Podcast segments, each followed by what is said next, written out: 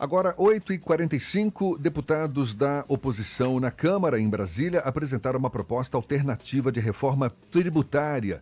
Proposta de reforma definida pelos parlamentares como mais justa, solidária e sustentável. O texto é assinado por PT, PDT, PSB, PSOL, PCdoB e Rede.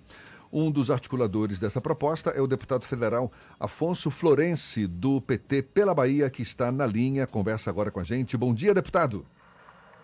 Bom dia, Jefferson. Bom dia, Fernanda e a imensa audiência de vocês. Agradecer a oportunidade. Fica à disposição. O que, que essa proposta de reforma tributária tem de diferente? Bom, primeiro é importante registrar, já estão, já está protocolada essa proposta é, além disso, tramitam já na casa duas propostas, na casa que eu digo no Congresso Nacional. A PEC 45, é, liderada pelo deputado Baleia Rossi, que exerce uma intervenção na estrutura tributária brasileira a partir da Constituição, é PEC, é projeto de da Constituição, simplificando tributos indiretos, ou seja, ISS, ICMS, PIS, PASEP, no Senado tramita a PEC 110, que faz a mesma coisa com pequenas distinções. Nós apresentamos um substitutivo global na Câmara e estamos, eu estou coordenando os trabalhos, eh, participando da, no Congresso, na Câmara no Senado. No Senado, quem coordena é o senador Jacques Wagner. E nós estamos apresentando a mesma proposta do ponto de vista estrutural, que significa, além de apresentar dispositivos constitucionais que simplificam a estrutura tributária brasileira, ou seja, reestruturamos ISS, ICMS, é, PIS/COFINS, PASEP. Nós também instituímos, porque no Brasil não existe, a cobrança de impostos sobre renda e patrimônio dos muito ricos. E com isso, propomos de forma precisa a redução da cobrança de impostos na classe média e dos trabalhadores e das trabalhadoras. Portanto, não tem aumento da carga, da carga tributária.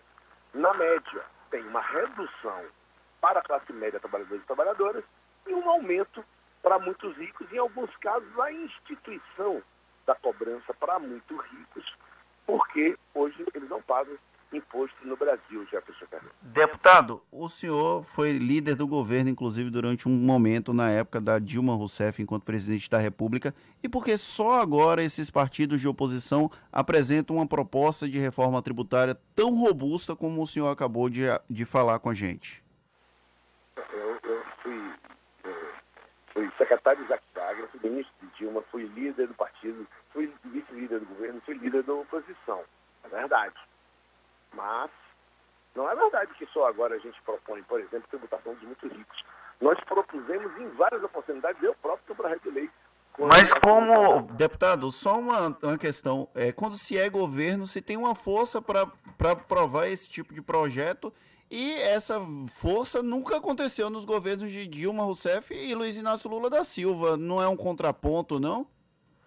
Não se tem força para aprovar alguns tipos de projetos. Esse, de fato, nós não tivemos. Apresentamos e não tivemos força. O Brasil é, tem e está pro, aprofundando um presidencialismo chamado de presidencialismo de coalizão. Quando Lula ganhou o é, primeiro mandato, quando Jacques Wagner ganhou o primeiro mandato, quando Lula foi reeleito, quando Jacques Wagner foi reeleito, quando Dilma foi eleita a primeira vez e reeleita, e Rui eleita a primeira vez e reeleito. E isso acontece com, nos municípios também. No caso de Lula e Wagner, foram eleitos sem maioria parlamentar, sem maioria de apoio de governadores, caso Wagner e de prefeitos. Então, para aprovar a lei orçamentária, se amplia a base com alianças e se constitui a dinâmica eh, legislativa e de governo, de coalizão, chamado isso pelo sociólogo Sérgio Abrantes, quando a Constituição brasileira foi é, é, promulgada, é, ele, foi, ele, ele, ele conceituou o presidencialismo, um artigo de 1988. E com a legislação atual, a nova lei eleitoral, isso vai se aprofundar. Lula e Dilma tentaram cobrar de grandes fortunas, tentaram acabar a regressividade tributária e não tiveram maioria parlamentar. Agora, o que está acontecendo? O presidente da Câmara foi na sessão de instalação da Comissão Especial de Análise da PEC 45 e disse: essa PEC, está lá, tem taquigrafia, tem imagem, vídeo, áudio. Essa PEC não é de iniciativa do governo. Foi um daqueles momentos que se estava falando muito em parlamentarismo informal. Antes daquela reunião entre os chefes de poderes, e parecia até que ia ter um impeachment de Bolsonaro. E é, Rodrigo Maia foi na sessão de instalação da comissão e disse: essa PEC não usou essa expressão, não tem nada a ver com presidencialismo de coalizão. Será de iniciativa do parlamento. E apresentou a PEC constituiu a comissão formalmente, o que nunca tinha acontecido. Nós, então, da oposição, elaboramos uma proposta de emenda substitutiva e apresentamos. A gente está a gente está aqui conversando com o deputado federal Afonso Florense, do PT pela Bahia, sobre essa proposta alternativa de reforma tributária. O senhor falou que na época em que foi governo não houve força suficiente para aprovação dessa matéria. E o que que o que, que sinaliza para o senhor de que agora tem um clima favorável para a aprovação do texto?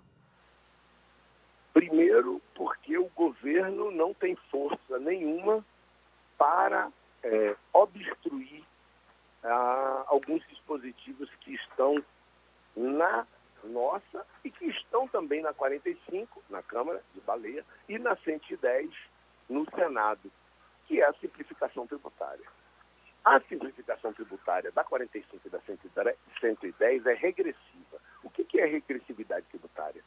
É colocar mais tributos para a classe média para os mais pobres e menos para os mais ricos. Nós iniciamos incidindo nesse ponto, inclusive nos trabalhos em ambas as comissões, nos discursos, na articulação política. Mostramos publicamente e tecnicamente nas reuniões que essas propostas que pretendem simplificar aprofundam a regressividade e poderei, entre muitos pontos, destacar um para vocês. E isso abriu o diálogo sobre a progressividade tributária. O que aconteceu? todos os parlamentares começaram a falar da progressividade, inclusive os economistas é, é, Bernardo Api e Nelson Machado, que é, são os mentores um, do Centro de Cidadania Fiscal, com mais de 30 é, auditores, economistas, tributaristas, que é, elaboraram o subsídio da PEC apresentado pelo Baleia Roça, que é a 45. Também começaram, inclusive, Bernardo Api esteve em Feira de Santana, num dos seminários regionais é, da PEC 45. Nós apresentamos a nossa proposta, o professor de economia da Unicamp, Guilherme Melo, a apresentou em PowerPoint, inclusive detalhadamente os artigos positivos, os incisos é, constitucionais, e Bernardo Api ali concordou conosco. Tá bom. A gente particularmente, fica... A gente fica na expectativa, então, de acompanhar esses próximos passos. Deputado federal Afonso Florense, do PT, muito obrigado pelos esclarecimentos e um bom dia para o senhor. Muito obrigado pela oportunidade de dizer que nós não vamos botar imposto na cesta básica que os trabalhadores, as outras colocam.